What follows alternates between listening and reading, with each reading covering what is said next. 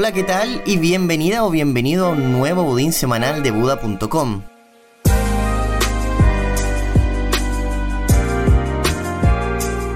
Hoy tenemos muy buenas noticias para Bitcoin en materia de regulación, especialmente en América Latina. Además, Visa anunció que están trabajando en un proyecto que permitirá a bancos implementar servicios relacionados con Bitcoin. En el ámbito funcional, cada vez más exchanges de criptomonedas están implementando una solución que permite enviar Bitcoins desde cualquier parte del mundo en solo segundos y la persona más millonaria del mundo finalmente acepta que Bitcoin es una buena idea. Antes de ir con las noticias, quiero contarte que hoy es un día muy importante para la adopción de Bitcoin. Si quieres saber por qué, te invito a escuchar el siguiente análisis.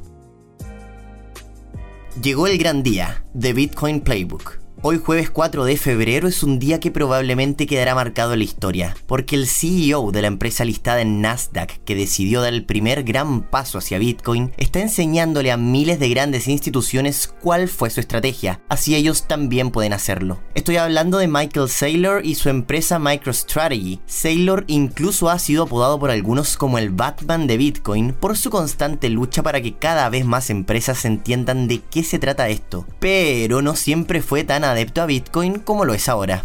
De detractor a predicador. Quizás ya habías escuchado que la empresa MicroStrategy ha estado comprando bitcoins en grandes cantidades durante este año y el 2020. Pero te sorprenderá saber que al igual que muchos, Saylor en un principio creía que bitcoin estaba destinado a fallar. En 2013, el pronto a ser Batman de bitcoin compartía en su feed de Twitter lo siguiente.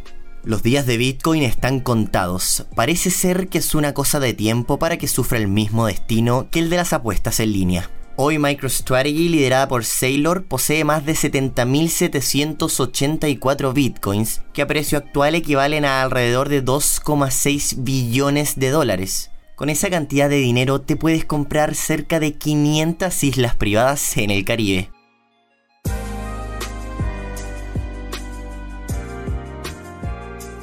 En agosto la empresa hizo su primera compra y destinó 250 millones de dólares de su balance corporativo a Bitcoin y ya todos sabemos cómo eso resultó para la empresa. A día de hoy el valor de la empresa en bolsa ha crecido más de un 420% desde el día de la primera compra de Bitcoins. De la mano de Saylor. Hace un par de semanas, el CEO de MicroStrategy anunció que llevaría a cabo un evento de clase mundial, en el cual enseñaría a todas las empresas que estuvieran interesadas la estrategia que usó para comprar bitcoins. El evento, que cuenta con la participación de más de 1.400 empresas, dura dos días y comenzó ayer miércoles 3 de febrero, en donde hablaron sobre estrategia corporativa de Bitcoin, consideraciones legales y consideraciones financieras. Hoy estarán presentes las firmas de criptomonedas más grandes del mundo que buscarán dar facilidades a las empresas para que puedan destinar parte de sus balances corporativos a Bitcoin. Si quieres ver la página del evento, te invito a leer este análisis en nuestro blog blog.buda.com. Ahora, ¿por qué debería interesarte esto que te estoy contando? Este evento podría catapultar la adopción masiva de Bitcoin en las instituciones a niveles jamás vistos y si eso ocurre, inevitablemente veremos cómo el interés por esta criptomoneda comenzará a llegar al inversionista retail o común y corriente. Esto sumado a la implementación de la Lightning Network que están empezando a adoptar grandes plataformas de criptomonedas en el mundo, podría indicar que estamos cada vez más cerca de que Bitcoin sea usado masivamente como un medio de transmisión de valor a nivel global. Adiós Swift y hola Bitcoin. Recuerda que tu mejor aliado al momento de comprar bitcoins es la información. Mientras más aprendas de esta criptomoneda, mejor entenderás por qué siempre te decimos que inviertas pensando en un mediano o largo plazo. Nunca inviertas dinero que necesitarás en el corto plazo, porque bitcoin sigue siendo volátil. Por lo que si en algún momento necesitas sacar el dinero que usaste para alguna emergencia y el precio es inferior al que era cuando lo compraste, deberás asumir las pérdidas innecesariamente. Lee nuestra guía de inversión responsable para seguir aprendiendo del tema.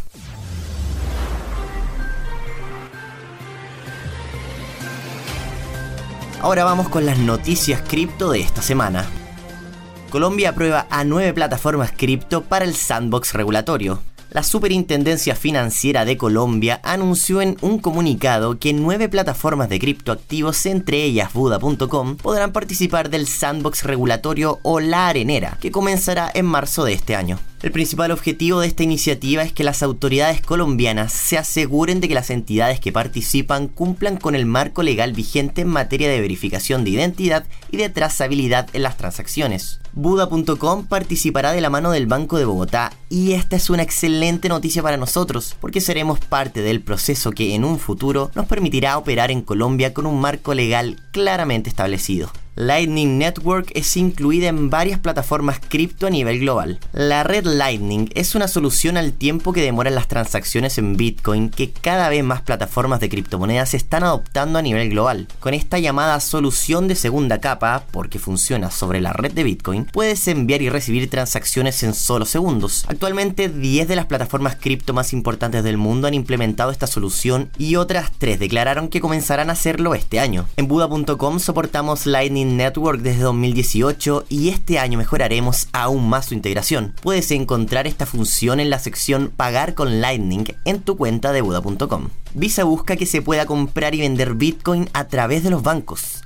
En un comunicado, la empresa de procesamiento de pagos Visa anunció que están trabajando en un programa que permitirá a bancos ofrecer servicios relacionados con Bitcoin a través de Anchorage, una compañía de criptomonedas que obtuvo el permiso del regulador estadounidense para ser catalogado como banco digital.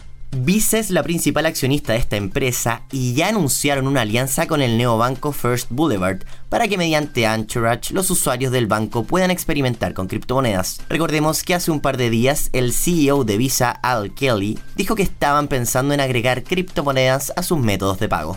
Elon Musk cree que Bitcoin está a puertas de la adopción masiva. En una entrevista, el CEO de Tesla y SpaceX, Elon Musk, dijo que cree que Bitcoin está a puertas de ser adoptado de forma masiva por las finanzas tradicionales. Esto se da después de que el hombre más millonario del mundo cambiara su biografía de Twitter a hashtag Bitcoin y escribiera, en retrospectiva, era inevitable, refiriéndose a la criptomoneda. Justo después de que Musk cambiara su biografía, Bitcoin subió más de 6 mil dólares. Tengo que ser cuidadoso con lo que digo porque puedo afectar al mercado, dijo el CEO de Tesla en la entrevista. Quién sabe, quizás en los próximos meses veamos a Tesla siguiendo los pasos de MicroStrategy y comprando Bitcoins con parte de su balance corporativo. Si te perdiste la conversación de Guillermo Torrealba con Camila Russo, te invito a revivir el evento en nuestro canal de YouTube Buda.com. Hablaron de las diferencias de Bitcoin y Ethereum, resolvieron dudas sobre el pago de impuestos y muchos otros temas. Eso fue todo por hoy en este budín semanal de Buda.com y recuerda que si te gustó este capítulo puedes compartirlo con tus amigos y encontrarnos en nuestras redes sociales como Buda.com.